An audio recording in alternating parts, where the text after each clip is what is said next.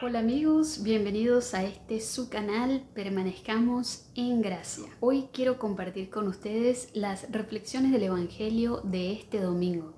Este domingo leemos el Evangelio según San Mateo, capítulo 25, versículos del 14 al 30.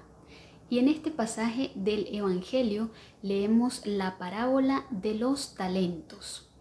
Este pasaje del Evangelio es una continuación exacta del pasaje del Evangelio que leíamos la semana pasada, el domingo pasado. Y en esta oportunidad el Señor sigue fijándonos en el horizonte de su promesa que es de vida eterna. Y en ese horizonte quiere que nosotros vivamos esta vida, es decir, con miras a esa promesa que Él con toda seguridad nos va a realizar y es llevarnos consigo a la vida eterna. Entonces, en esa misma perspectiva nosotros nos preguntamos cómo nosotros debemos utilizar esos talentos que Dios nos ha concedido. En este pasaje del Evangelio vemos que el Señor figurado en un propietario, en un amo, digamos, en un hombre que tiene sirvientes, reparte lo que tiene, reparte su riqueza, sus bienes entre estos servidores de él. A uno de ellos le da cinco talentos, a otro le da dos talentos y a otro le da un solo talento. Y se va a un lugar muy lejano. Y luego al final pasa un tiempo y este amo regresa y quiere hacer cuentas con cada uno de sus servidores. Entonces, de la misma manera, Dios a cada uno de nosotros nos concede en primer lugar la vida y todo lo que nosotros tenemos disponible, todo aquello de lo cual nosotros podemos disponer o todo aquello con lo que nosotros contamos a partir de la vida como fundamento, ¿verdad? Viene todo lo demás la riqueza material, la riqueza intelectual, la inteligencia, viene también, ¿por qué no?, el dinero, viene el tiempo, viene la fe y todos son dones, todos son talentos que Dios nos permite disfrutar, de los que nos permite disponer en nuestro tiempo de vida. Entonces la pregunta es, ¿cómo nosotros debemos utilizar esos talentos en nuestra vida? Pues es muy sencillo y lo estamos viendo en esta parábola. El Señor espera de nosotros una respuesta generosa a su proyecto de salvación de la humanidad.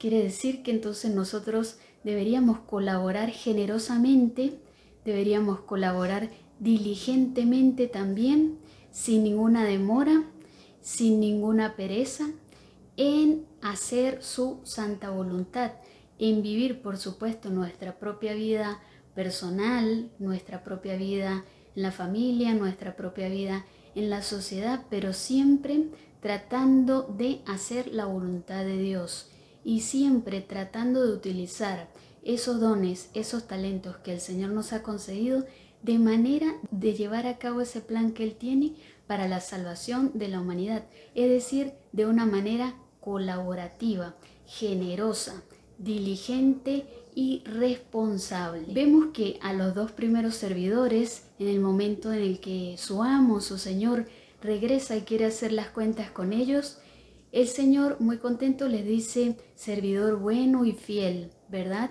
Y muy contento lo invita a gozar de su alegría, quiere decir, lo invita a ser partícipe de esa vida eterna en la presencia de Dios. Pero hay un tercer servidor, el que solo había recibido un talento, que comienza a hablarle al Señor dando excusas, dando excusas, ¿verdad?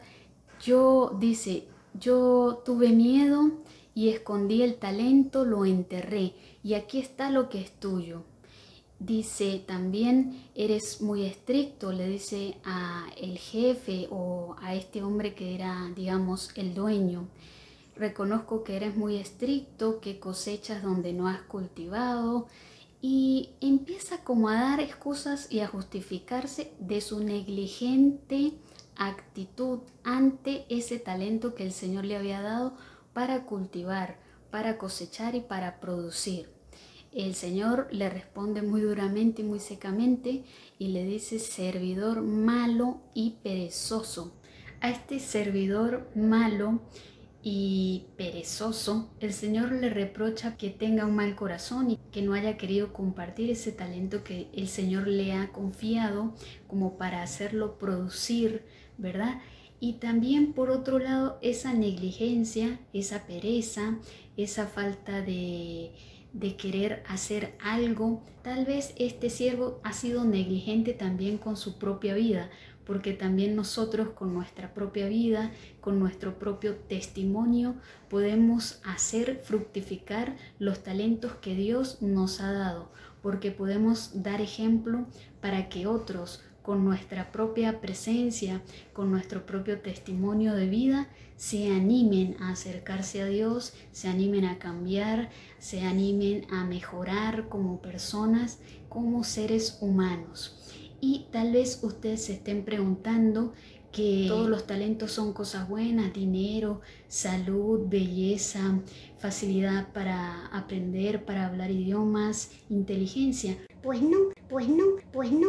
Porque resulta que nuestro Señor es redentor. Entonces también hay en medio del sufrimiento, en medio de la enfermedad, en medio de la necesidad nosotros podemos ser productivos si nosotros ese sufrimiento, esa angustia, esa necesidad o esa dificultad que estamos atravesando, la vivimos de la mano de Dios y la ofrecemos, por ejemplo, por la conversión de las almas. Nosotros siempre podemos dar fruto de esos talentos, siempre podemos producir con lo que el Señor nos da o con lo que el Señor permite en nuestras vidas, tanto si son cosas buenas como si no lo son y como si se refieren al sufrimiento o a las dificultades, porque el camino de nuestro Señor ha sido un camino redentor y nosotros sencillamente estamos siguiendo sus pasos